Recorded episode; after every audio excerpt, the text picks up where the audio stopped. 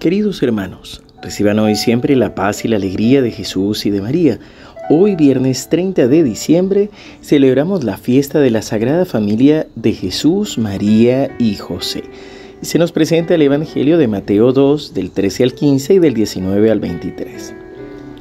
Después de la partida de los magos, el ángel del Señor se apareció en sueños a José y le dijo, Levántate, toma al niño y a su madre Huye a Egipto y permanece allí hasta que yo te avise, porque Herodes va a buscar el niño para matarlo. José se levantó, tomó de noche al niño y a su madre, y se fue a Egipto.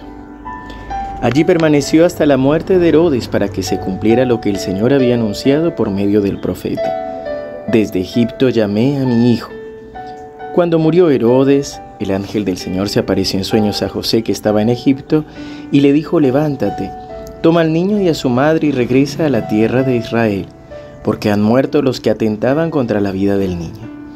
José se levantó, tomó al niño y a su madre y entró en la tierra de Israel. Pero al saber que Arquelao reinaba en Judea en lugar de su padre Herodes, tuvo miedo de ir allí y advertido en sueños se retiró a la región de Galilea, donde se estableció en una ciudad llamada Nazaret. Así se cumplió lo que había sido anunciado por los profetas será llamado Nazareno. Palabra del Señor. Gloria a ti, Señor Jesús.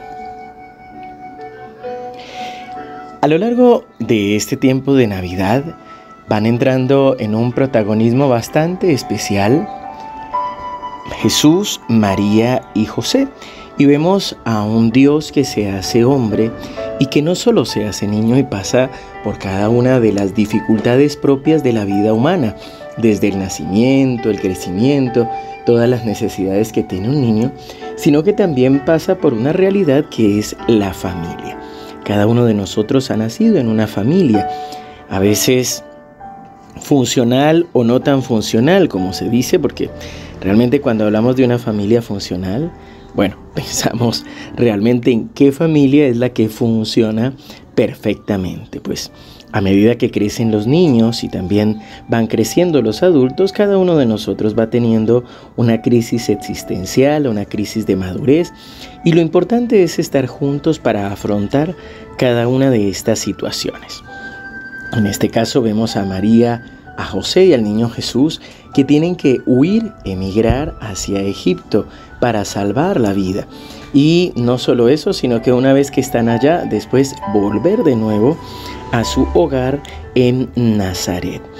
Bien, pues mm, es interesante, yo creo que muchas veces pensamos que estar con Dios o en la presencia de Dios es no tener dificultades o que no nos pase nada, pero la realidad es que no oramos para no tener dificultades, sino para tener la sabiduría de saber resolverlas de la mejor manera.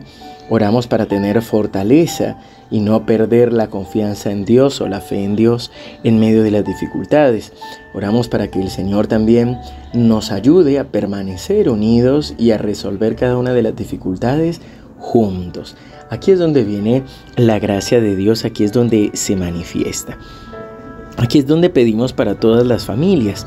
Por supuesto, la base de la familia es el matrimonio, es decir, son papá y mamá, hombre y mujer que se unen, se comprometen para avanzar y de allí surgen los hijos.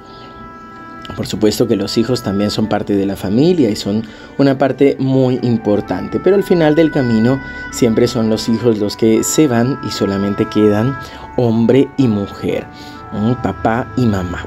Así que lo primero que hoy le pedimos al Señor es que fortalezca y bendiga a todos los matrimonios, a todas las parejas que se deciden a estar juntos, que les conceda la sabiduría y la fortaleza, el discernimiento para poder avanzar y crecer.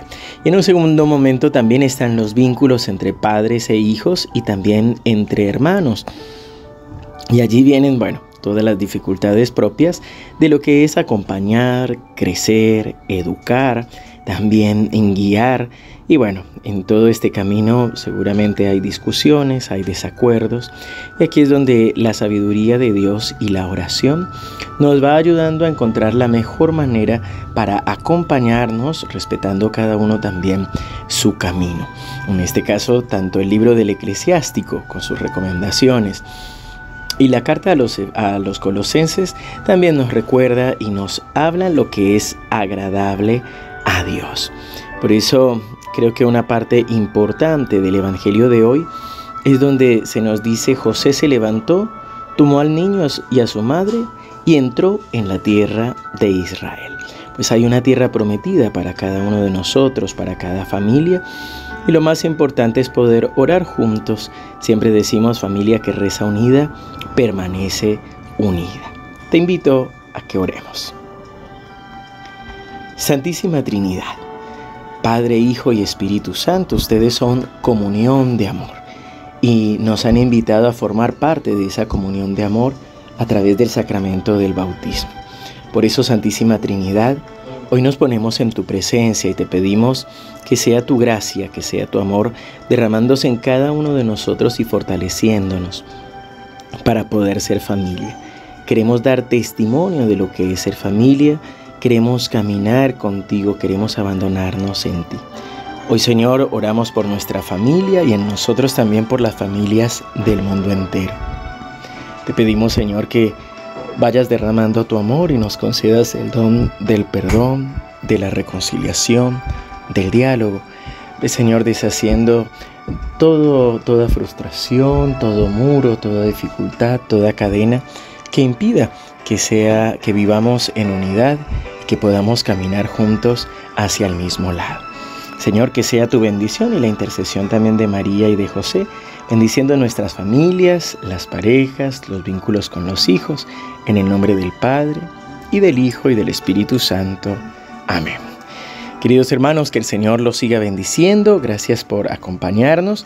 Recordemos que hoy inicia este triduo de bendición, preparándonos para las bendiciones del 2023. Empezamos hoy a las 19 horas en nuestro canal de YouTube. Vamos a orar no solo a la Sagrada Familia, sino agradeciendo al Señor y bendiciendo a todos nuestros benefactores, a todos los que nos ayudan material o espiritualmente a esta comunidad evangelizadora Mensajeros de la Paz.